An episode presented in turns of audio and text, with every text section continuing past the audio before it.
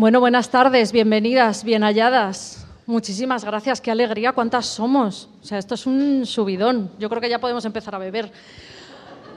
Bueno, em, en primer lugar, bueno, ¿qué estamos haciendo aquí? Eh, pues esto es un, brindis por, la memoria, eh, por la memoria de la cárcel de ventas y por la memoria de todas las mujeres que estuvieron en la cárcel de ventas y no solo.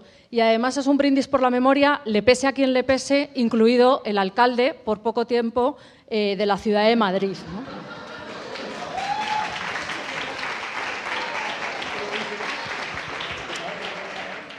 Y, bueno, nosotras desde la Fundación Rosa Luxemburg hacemos, hacemos nuestro y asumimos como mandato la frase de Julia Conesa de las Trece Rosas, que en aquella noche del 5 de agosto de 1939 escribió en una carta que mandó a sus familiares, que les decía que mi nombre no se borre de la historia y por eso estamos aquí, para que sus nombres no se borren de la historia.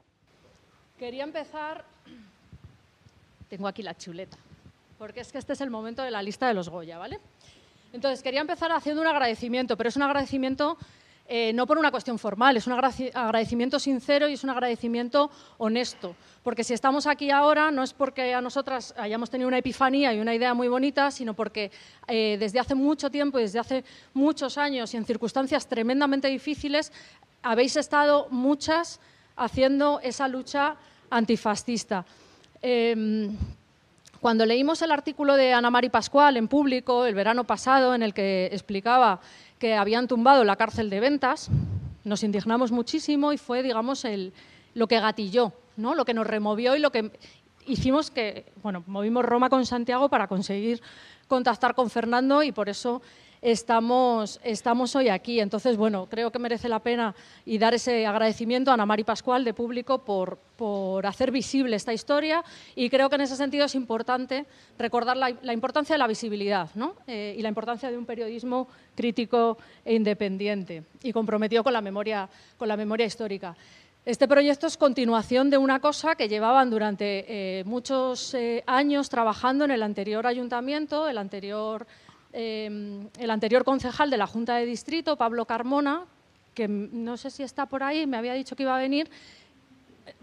Y entonces, bueno, de verdad, Pablo, gracias porque son muchas horas de trabajo eh, también por parte del equipo y de toda la gente del anterior ayuntamiento eh, de la ciudad de Madrid y bueno, creo que merecía, merecía la pena eh, daros las gracias. Compañeras que nos volvimos locas conseguimos contactar con Fernando, no solamente nosotras de la Fundación, las compañeras de Gerstórica, de Wikisfera, de la Atenea, de Ismedi, de Eurom, del Grupo Colontine de la Universidad Complutense de Madrid, la Fundación Ángel Llorca, que además son las depositarias del legado de Justa Freire, el Instituto de Investigaciones Feministas de la Complutense. Somos muchas, no estamos solas. Creo que esto es una grandísima noticia. Por supuesto, a la gente de La Maliciosa y de Trafis por invitarnos a su casa y por acogernos en su casa también y tan a gusto. A la gente maravillosa de Free Press, con quien hemos hecho la página web y le han puesto siempre su arte, su amor y su cariño. Fernando Hernández, gracias por tu compromiso, por tu tesón, por todo el trabajo que llevas haciendo de hormiguita, de documentación, de archivo, desde la academia, también desde la militancia. Gracias de verdad. Y Olga, pues a ti, ¿qué te voy a decir? Olga Rodríguez, eh, gracias por ser fuente de inspiración y, bueno, por, por, marcarnos de alguna manera el camino. Y por supuesto, Fundación Rosa Luxemburgo, hay trabajos y luchas también que se hacen desde la, desde, muchas veces desde la invisibilidad, ¿no? Y hacen, se hacen también todas las tareas invisibles que hacen posible la vida, que siempre las hacemos las mujeres. Elsa, Gracias por hacerlo siempre todo posible. Y María, con la botella, este brindis es tuyo. Gracias por esa creatividad que tienes, hija.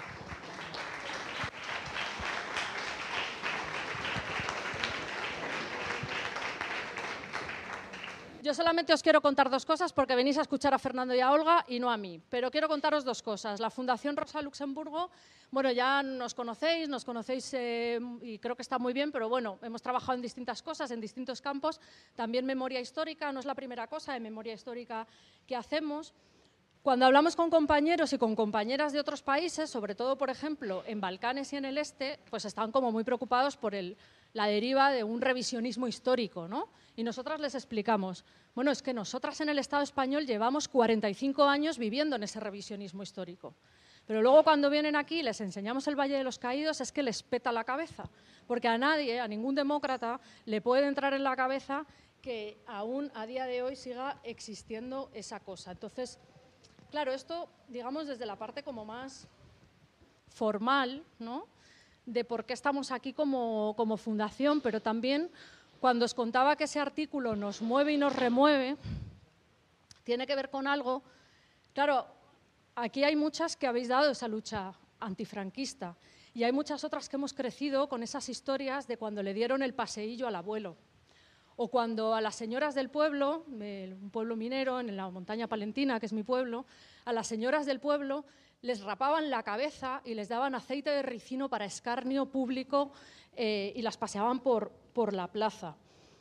Hemos crecido con las historias de esos barcos que salían a Francia pero que nunca llegaban y que luego se traducían en el penal de Burgos, de León o en eh, el campo de concentración de Miranda de Ebro y además con la dificultad que supone eh, tener esos testimonios.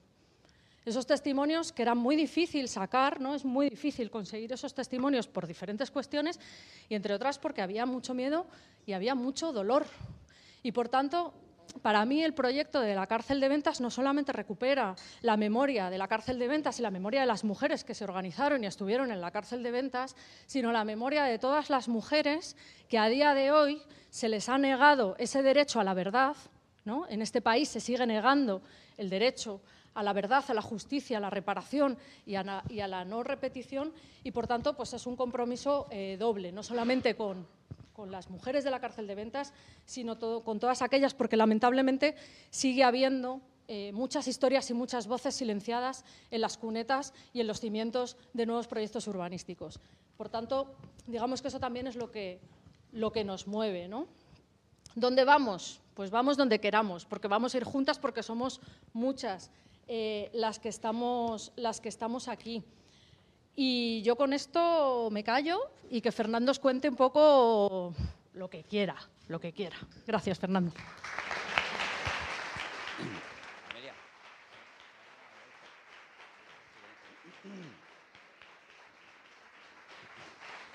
Bueno, pues gracias por, venir a todo, a todo, el mundo.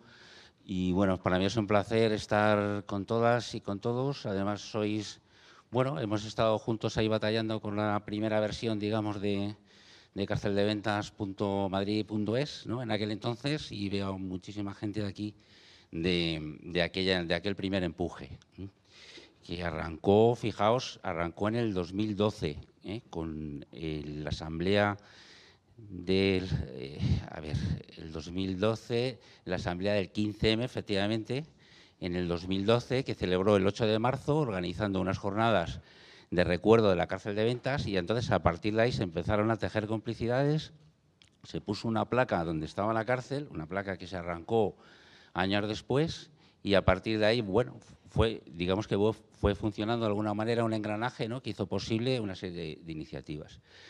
Eh, después, claro, con el apoyo, tuvimos también el apoyo de Pablo Carmona, que estaba por aquí, no sé si está por aquí o estaba, estaba antes reunido, del concejal, pudimos arrancar eh, un pequeño proceso también de recuerdo de, la cárcel con mucha gente implicada. Estaba la gente de Memoria Libertad, que las tengo, los tengo aquí, aquí delante. Estaban antiguas presas. Conocimos a Nati, Nati Camacho, que la tenemos allí. Aquí han venido como cuatro o cinco presas, y a lo mejor me, me quedo corto, que estuvieron en la última etapa de ventas. Es decir, ventas se desaloja en el año 69 y fueron encarceladas después en otras prisiones. Nati, concretamente, para que nos hagamos una idea un poco de, bueno, mucha gente lo sabe, pero yo creo que la mayor parte de esta población no lo sabe, la prisión de Carabanchel funcionó, de hombres, funcionó también como durante un tiempo como, como eh, prisión de mujeres y concretamente el departamento psiquiátrico. Y ahí hubo una serie de mujeres con, con niños y niñas y, ahí estuvo, estuvo Nati. ¿no? Y luego también estuvieron en yeserías, etcétera, y precisamente mujeres como, como Nati y otras, y Lola Moreno también, que, que estaba por aquí, pues también se implicaron un poco en este proceso de, digamos, de, bueno, de recuperación, no sé si llamarlo recuperación, o reivindicación, de recuerdo, homenaje, como, como queráis, ¿no? de, de todo aquel episodio de, de ventas, que bueno, ya lo hemos recordado en la página, pero fue la prisión de mujeres más poblada de la historia de España ostenta ese dudoso récord, sobre todo en los años 39 y 40. ¿no? Ese fue un primer impulso, que fue un impulso muy hermoso. Después tuvo, tuvo su, digamos, sus altibajos y, bueno, pues cuando eh, cambió también la corporación municipal, cambió de signo, eso coincidió con que arrancaron también la placa, lo único que quedaba, es verdad, pero es importante, el Jardín de las Mujeres de Ventas, ese nombre sí se ha quedado para el antiguo parque de Isabel II, porque se llamaba el complejo residencial que se levantó en la cárcel, en el terreno de la cárcel, una vez que la Dirección General de Prisiones hizo negocio con, esa, con ese pelotazo que dio en la, en la venta de, de inmuebles, ¿no? Pues eh, bueno, se llamaba en aquel entonces eh, Isabel II, ¿no? Eh, parque, desde entonces Parque Isabel II, y ya desde hace, no sé si fue en el 2018, me parece, ya pasó a tener ese nombre de Parque de las Mujeres de Ventas. Pues como digo, nos quedábamos con la web y con ese letrero, ¿no? Y lo que hicieron en noviembre del año pasado fue ya desactivar la web sin avisar a nadie. Luego pretestaron razones técnicas, estuvimos peleando durante un tiempo con los grupos de oposición y asistiendo a las juntas de distrito, a los plenos de las juntas de distrito, y bueno, era como enfrentarnos con un muro, ¿no? Tan pronto nos decían que no había habido contrato, que, de qué estábamos diciendo de la web, como nos decían, insultaban aquí al antiguo concejal, a Pablo Carmona, porque seguían con esa campaña de acoso, ¿Y qué más hicieron? Pues nos decían que no tenía, que era inestable, que era peligrosa técnicamente, total. Eh, bueno, que así nos tiramos un año. ¿Qué pasó durante...? bueno, es la historia de este país, al fin y al cabo, ¿no? Que os voy a contar, ¿no? a la gente veterana. Entonces, bueno, lo que hicimos fue durante todo este tiempo, gracias también a Ana María Pascual, como bien, bien dicho Amelia, pues empezó a tener cierta resonancia un poco lo que había ocurrido con la web y entonces empecé a recibir, empezamos a recibir apoyo de muchísima gente, ¿no? empezando también por, por Amelia, que se dirigió a nosotros, y, bueno, pues ahí fuimos recabando apoyos, ¿no? Y la consecuencia es esto que, veis aquí. Es decir, es una web, digamos, eh, punto dos, sería, el, recoge el testigo de la primera, pero además con la voluntad de enriquecerla y de seguir trabajando, trabajando con ella. Esta foto que veis aquí tan terrible, sí que me gustaría hacer una historia de la foto, porque normalmente en, Internet siempre estamos habituados a ver imágenes y, bueno, vale, muy bonitas y tal, pero no sabemos cuál es la historia de la imagen. os voy a contar un poco la, historia de la imagen, por lo, por lo que yo sé. Eh, bueno, esta imagen estaba, pertenece al archivo de Santos Lluvero, de la Comunidad de Madrid, y yo pude acceder a esa imagen cuando todavía era un negativo, la, pues, la positivamos junto con un fotógrafo, José Miguel Carrera, ya, ya desaparecido, estamos hablando de 1999, era un negativo, la positivamos y, y, bueno, y reconstruimos un poco la historia y era, la, para que nos situemos, Hola Pablo, ¿qué tal? Que estaba aquí, que te he citado antes. Gracias. Pablo acaba de aparecer por aquí.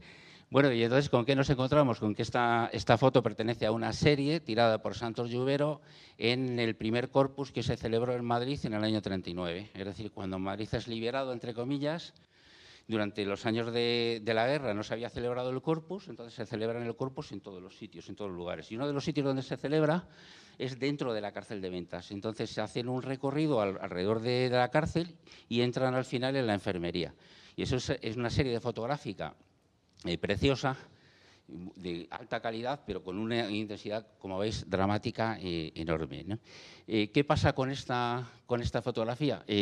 alguna de las fotografías de esta serie se publicó en su momento y hemos, rastreamos en su momento las, publicaciones, ¿no? de arriba, allá y otras, pero concretamente esta no. No sé por qué, siempre me he preguntado por qué esta foto no, no llegaba a ser rentable para el régimen, no lo sé. Pero en cualquier caso transmitía una intensidad dramática tremenda. ¿no? Esa es la historia, digamos, formal de la fotografía. ¿no?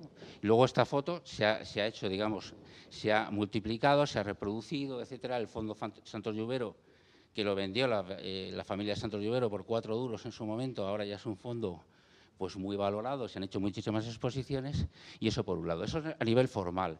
Pero esta imagen no nos diría nada, absolutamente nada, nos diría, evidentemente, por sí misma tiene una intensidad dramática, pero no nos diría nada si no supiésemos la historia de las presas de ventas.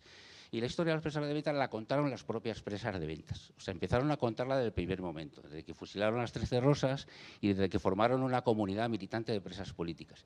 Se fue, se fue, generando un relato clandestino que fue cada vez se fue amplificando. Y estamos hablando del año, desde el año 39. ¿no? Entonces, de alguna manera, son estas mujeres, estas son las auténticas protagonistas de todo esto que estamos viendo. Es decir, nos podemos poner muchas flores y hemos hecho mucho trabajo, hemos trabajado mucho, pero son estas mujeres las, realmente las, protagonistas y para las que pido un aplauso ya me caigo.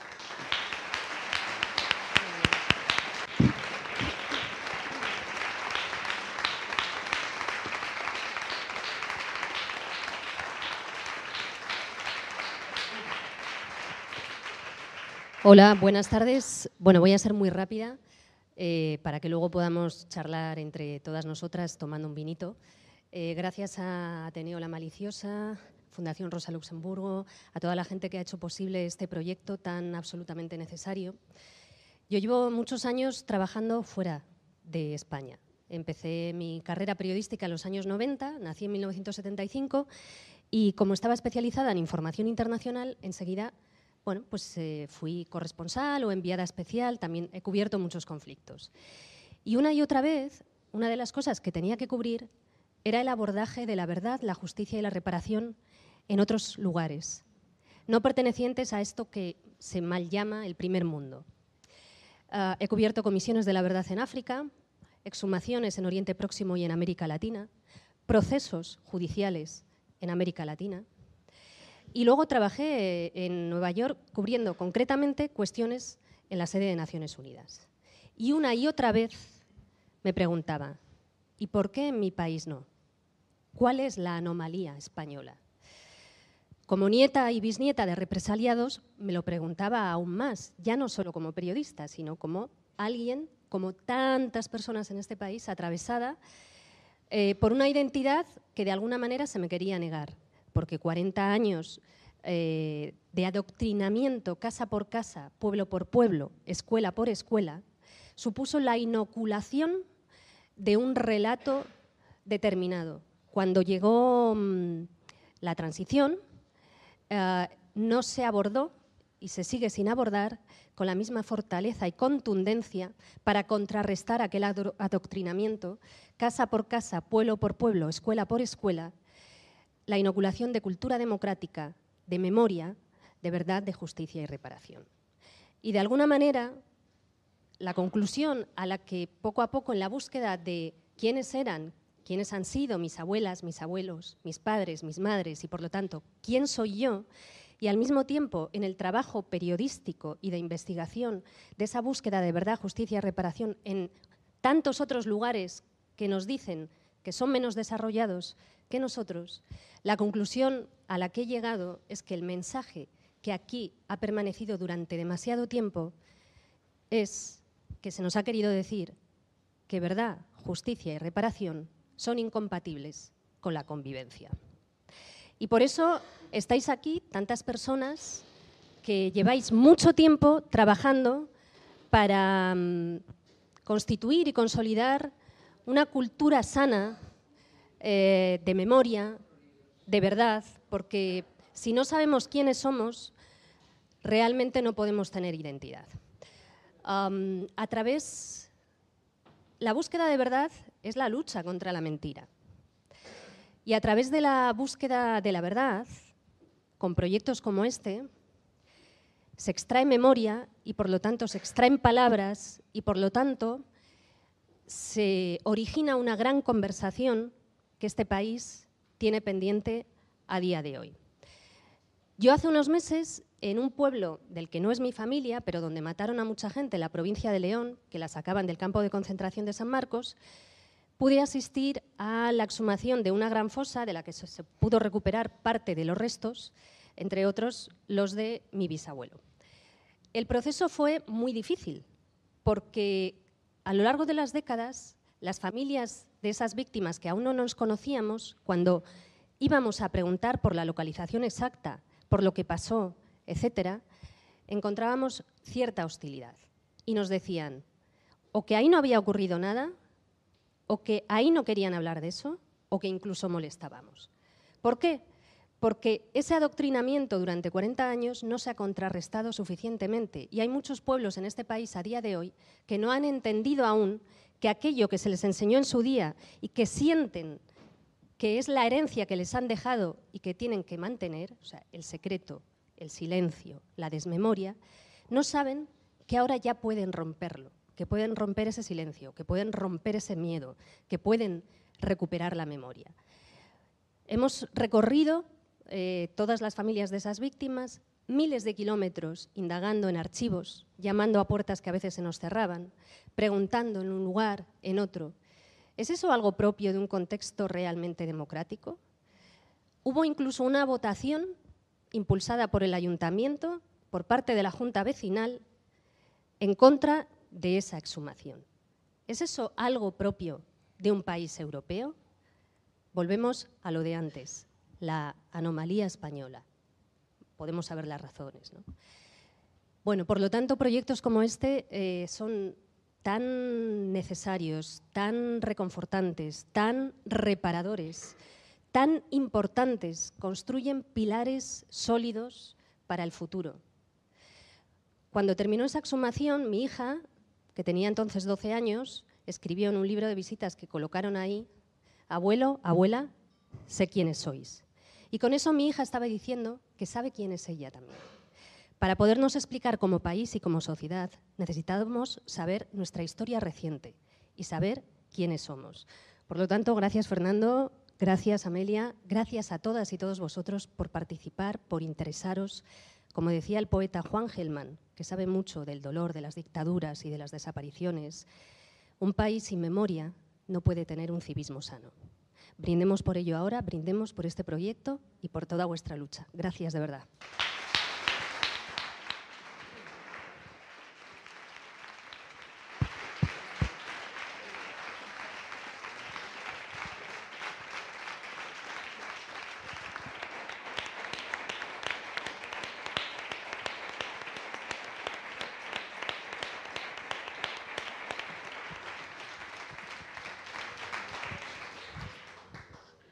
Bueno, mm, yo ahora, a mí me gustaría que hiciéramos un brindis, ¿no? Que tenemos ahí unos vinos, tenemos unos sandwichitos.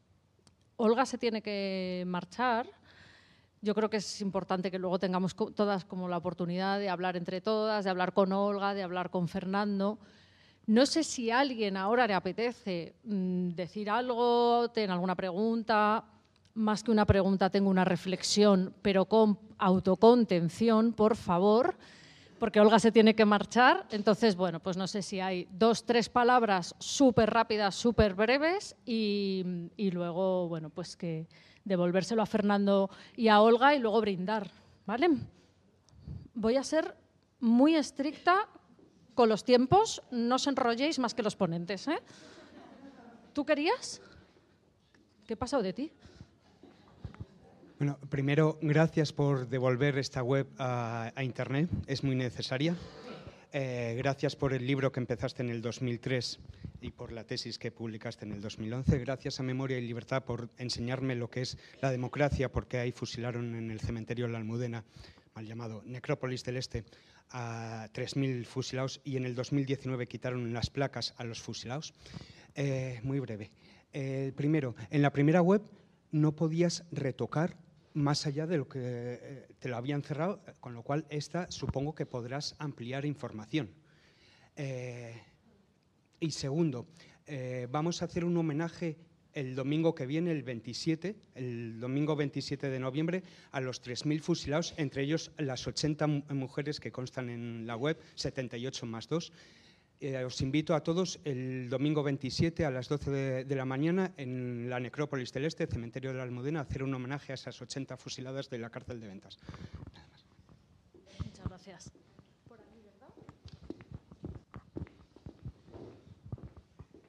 No me alargo, eh, prometo. Bueno, yo la verdad es que daros, daros muchísimas gracias a todas las personas que os habéis involucrado en este proyecto y que habéis venido y que os lo habéis currado. Eh, yo creo que aunque a algunas personas les llega tarde para este tipo de cosas, nunca es demasiado tarde, ¿no? Recogiendo un poco las, palabras de, Olga de antes, a mí me alegra muchísimo que se hagan tantas cosas en relación con la cárcel de ventas estos días, porque además de este acto de hoy, pues está el tema del domingo. Este domingo creo que hay una ruta por la cárcel de ventas también anunciada, no sé si sois la misma gente o es otra organización, pero he visto que hay una ruta. En los, en los cines embajadores además de en los márgenes, están poniendo las cartas perdidas, que, tiene que ver con, este asunto también. Y, bueno, eh, me he mirado la web y la verdad es que es una, es una maravilla. En las cartas perdidas aquí no, pero en las cartas perdidas sí sale mi abuela, que estuvo en la, en la cárcel de ventas tres años. Primero estuvo en el, en el penal de Tarragona y luego estuvo en la cárcel de ventas y es una pena que ya no pueda ver esto, pero bueno, son cosas que, en fin. Yo lo agradezco muchísimo en su nombre porque ella se habría emocionado muchísimo, muchísimo, muchísimo de, veros aquí a todos y a todas y, y ya está. Y gracias.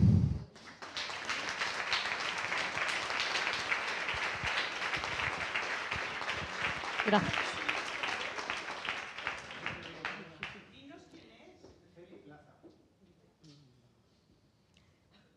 Eh, yo iba a informar justamente de eh, mm, el paseo, marcha, jornada de memoria histórica el próximo domingo, que sabéis que es 20N. Entonces, quizá para hacer coincidir una festividad un poco desagradable con otra un poco más agradable, eh, se ha convocado, que también participará Fernando, un paseo por los eh, ruta informativa por la antigua cárcel de ventas con Fernando Hernández y que sale a las once y media de los jardines de las mujeres de ventas. Eh, como quizás si no lo encontráis en el mapa, pues sería la calle Rufino González. Entonces ahí os esperamos. Lo convoca la Atenea y la Guinda Activa, que bueno, es una asociación del barrio, sin más. Gracias.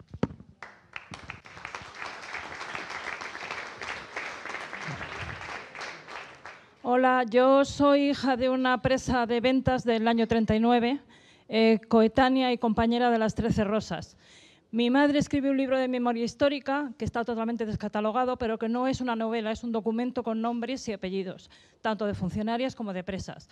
Eh, yo lo he, lo he, digitalizado y solamente quería ofrecer que si en algún momento lo creéis de utilidad, el libro está totalmente descatalogado, estoy a vuestra disposición para todo lo que sea necesario.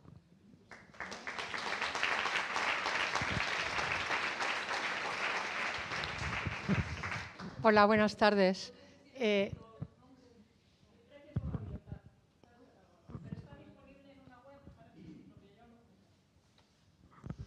hola, buenas tardes. Me llamo Pilar Navarro y desde aquí agradecer enormemente volver otra vez a ver aquí al, al cátedro de historia que nos abrió las mentes en, un círculo de, barrio de aquí de Madrid para localizar a nuestros familiares.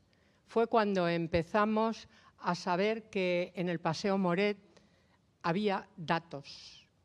Y fue en ese mismo acto cuando hicimos un taller en el que pidieron un nombre y di el apellido de mi abuelo y salió en tu base de datos y fue aquello tan emocionante para todos que me alegro cantidad que se siga este trabajo, lo mismo que lo que está haciendo Olga.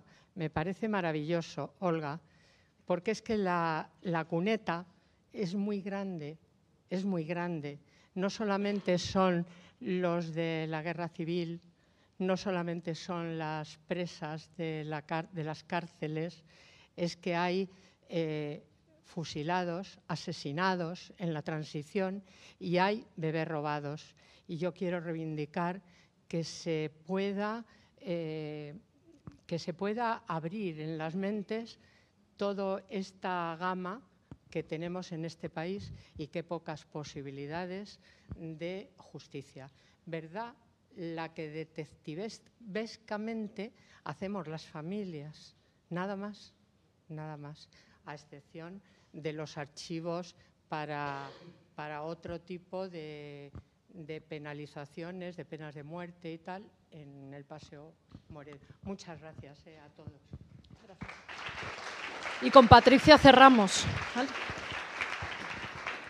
Bueno, muy buenas tardes a todas. Muchísimas gracias. Eh, gracias a Fernando por el trabajo maravilloso de documentación. Yo soy Patricia, eh, pertenezco a un grupo de editoras de Wikipedia que están aquí. Eh, somos Wikisfera y hemos trabajado mucho en la visibilización de mujeres y hombres represaliados por, por el franquismo. dejar aquí una invitación de que toda la documentación, lo que acabas de decir, que podáis tener para poder documentar vidas, hechos históricos, cualquier cosa que podamos documentar en Wikipedia, que os pongáis en contacto con nosotras. Las fotos son importantísimas, no tenemos forma de documentarlas si no tenéis imágenes propias vuestras que podáis subir a un espacio. Nosotros os ayudamos, os indicamos cómo hacerlo, pero en serio, para visibilizar todo esto en Wikipedia, contad con nosotras eh, al 100%. Muchísimas gracias. Gracias.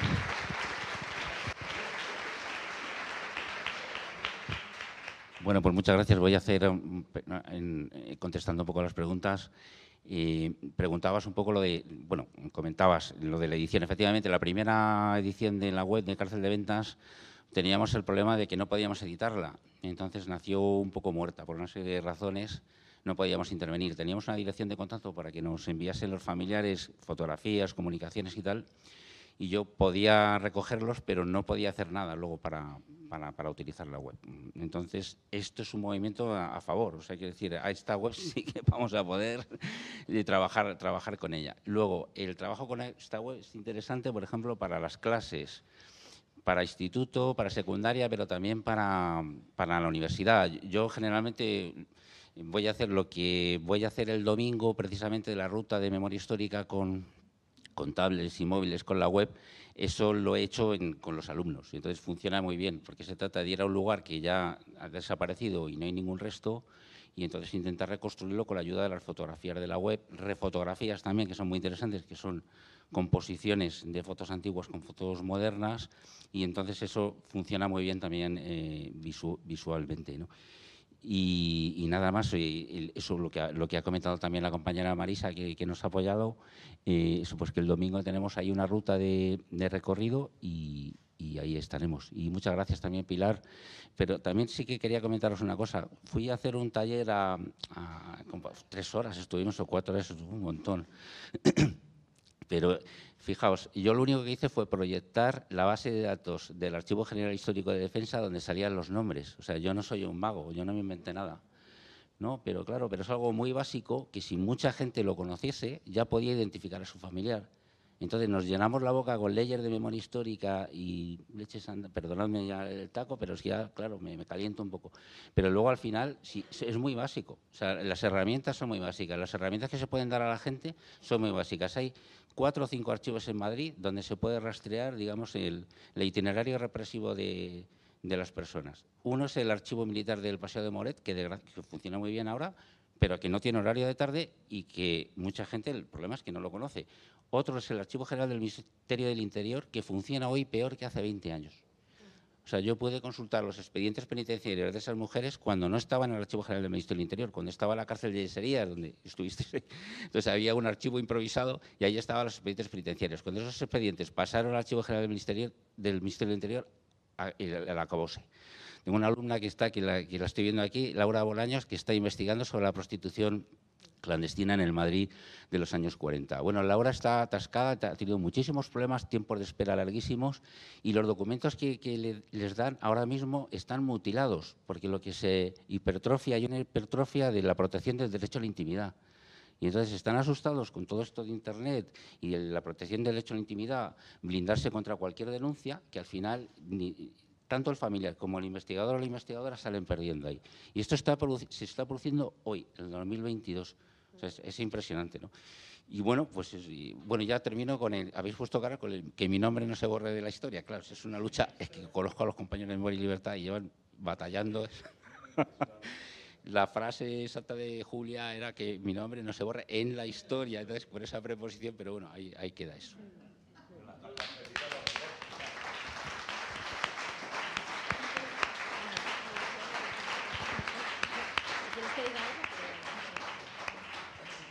Bueno, pues nada, em, muchísimas gracias. Yo creo que, Bueno, quería contaros eh, varias cosas. La primera es que nos vamos a quedar a brindar. Olga se tiene que marchar, pero bueno, eh, nos quedamos todas eh, charlando. Que imaginaros la agenda, ¿no? Y tiene otros compromisos. Yo te agradezco profundísima, profundísimamente que estés hoy con nosotras porque sabía que era, era muy difícil.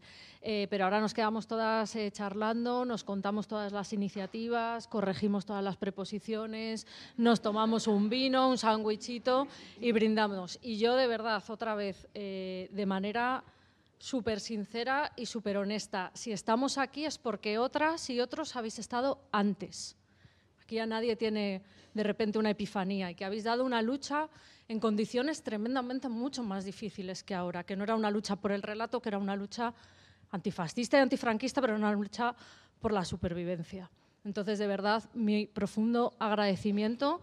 Si estamos aquí es por vosotras, ese lema de porque somos fueron, porque somos serán, vamos a seguir dando la lucha, aunque a veces sea agotador, porque queremos que nuestras hijas y nuestras nietas también lo recuerden.